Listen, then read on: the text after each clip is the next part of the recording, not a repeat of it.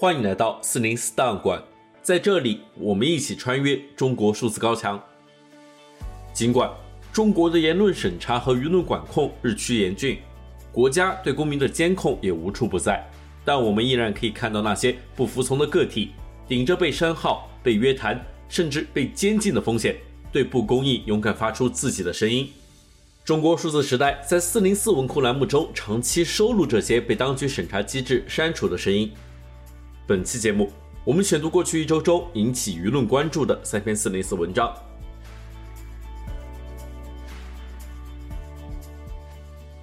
第一篇文章来自微信公众号“基本常识”发布的《长丰医院火灾致二十九人死亡，发布会没告诉你的五条真相》。二零二三年四月十八日中午，位于北京市丰台区的民营医院长丰医院发生火灾，并造成严重伤亡。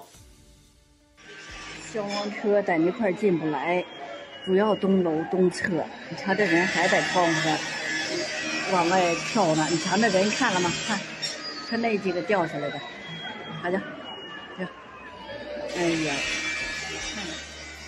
第二天十九日中午，北京市人民政府新闻办公室举行的通报会，指出死亡人数增至二十九人。对此，微信公众号“基本常识”发布文章，文中写道。据通报，目前该起火灾事故已致二十九人死亡，绝大部分是长丰医院的住院患者。事故原因初步判定为医院内部改造施工时产生的火花引燃。包括院长在内的十二人涉嫌重大事故责任罪，已被公安机关控制。然而，还有更多公众和死难者家属关心的核心问题，在发布会上没有得到回答。火灾事故追问之一：医院火灾了，为什么患者家属是看新闻才知道的？火灾是最难被掩盖的事故，火光冲天，浓烟滚滚，呼救凄厉。更何况是发生在医院这样人来人往的敏感场所，任何一位路人拍下照片和视频都足以引爆舆论。然而，在某种神秘力量的干预之下，一场发生在北京市区、造成二十九人死亡的重大火灾，却可以被隐藏长达八个小时。十二点多发生火灾，直到晚上八点，官方发布火灾通报前。没有任何一张现场照片或视频进入公众视野，堪称世界新闻史上的奇观。更令人难以理解、情感上也绝难接受的是，长丰医院这些住院患者的家属，居然是看到新闻弹窗才知道火灾发生的。火灾事故追问之二：消防队救援及时，为什么一场普通火灾死了这么多人？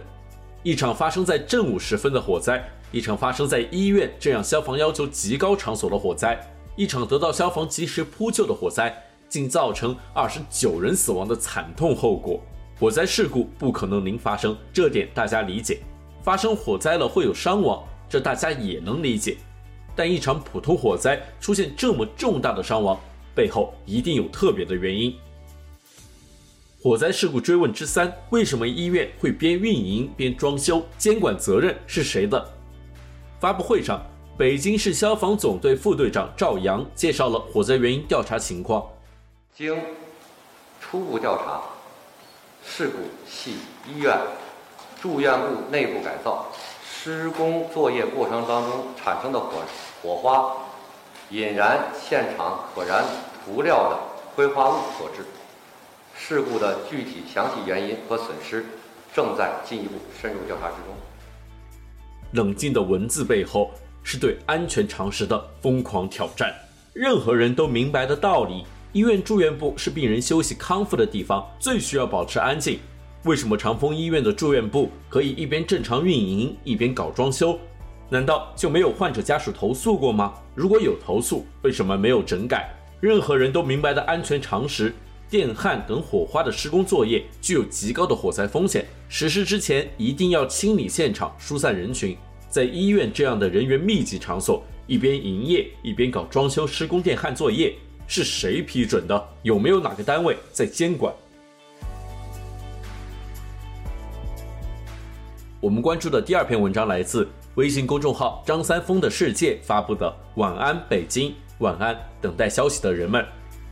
北京丰台区长丰医院于四月十八日中午发生火灾之后，中午十二时五十七分。北京丰台区消防救援支队接到火情，耗时三十六分钟将现场明火扑灭，但直到当晚八点四十九分，北京头条才发布新闻通报二十一人死亡。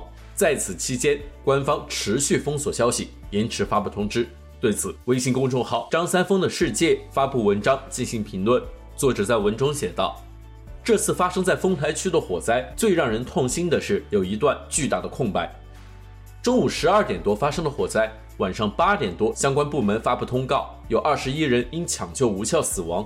人们需要更多细节，不仅是消防如何救援。”也包括医院发生了什么，医院的消防设施是否完备，求救是否得到紧急响应，到底存不存在楼层过高难以救援等等问题。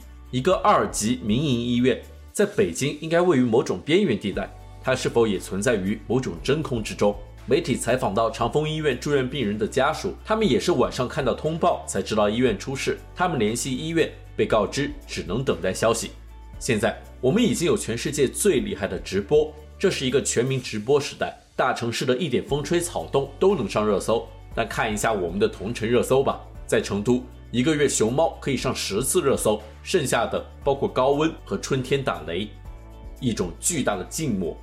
这并不是说拍下视频对救援有什么帮助，救援是专业的事，人们可以信赖消防，但是能够看到、听到、感受到正在发生的事，仍然是重要的。人们需要知道更多。这是一个等待官方通报的时代，但是这样的事情官方通报显然是不够的。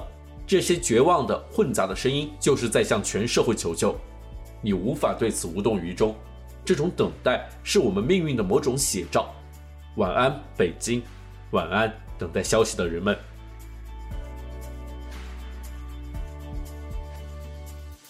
最后，我们来关注贵州债务危机事件。二零二三年四月十二日。贵州官方发布了一篇名为《化债工作推进异常艰难，靠自身能力已无化债方法》的文章。文中，贵州政府表示，当前深陷债务危机，已确定无力自救，希望能够得到上级部门的智力支持，帮助他们想想办法。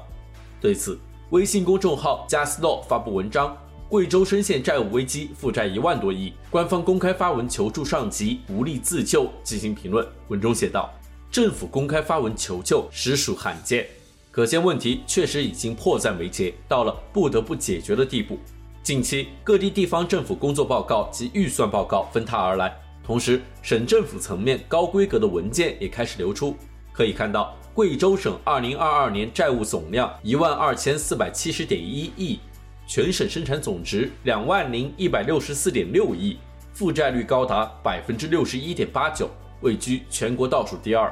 但是这只是去年的数据，那一年过去了，贵州的债务问题解决得怎么样呢？依据二零二三年政府工作报告及预算决算报告所得出的各省债务化解结果描述，可以看到，贵州省的结果描述为守住了不发生区域性金融风险的底线。单从“底线”二字就足以窥见一斑，仅仅只是守住了底线，说明债务问题依然严峻，同时也说明贵州已游走在崩盘边缘。为何不私下向上级申请援助，而要公开发文求救？要搞懂这个问题，首先我们必须要明确我国财政体制中中央对地方债务的态度。防范化解地方政府债务风险一直是市场关注焦点话题，其中化解隐性债务又是重中之重。对此，财政部就已多次表态，稳妥化解隐性债务存量，坚持中央不救助原则，做到“引号谁家的孩子谁抱”。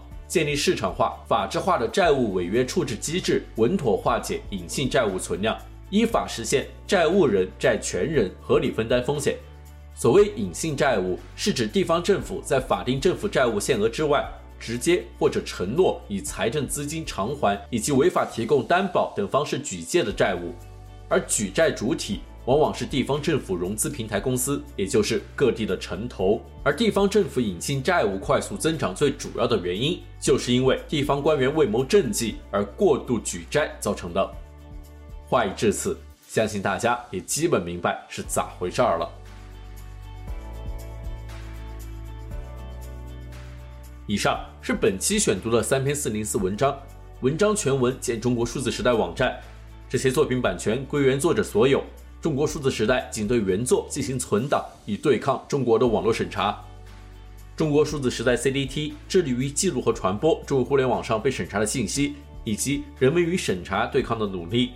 欢迎大家通过电报 Telegram 平台项目投稿，为记录和对抗中国网络审查做出你的贡献。投稿地址请见本期播客的文字简介。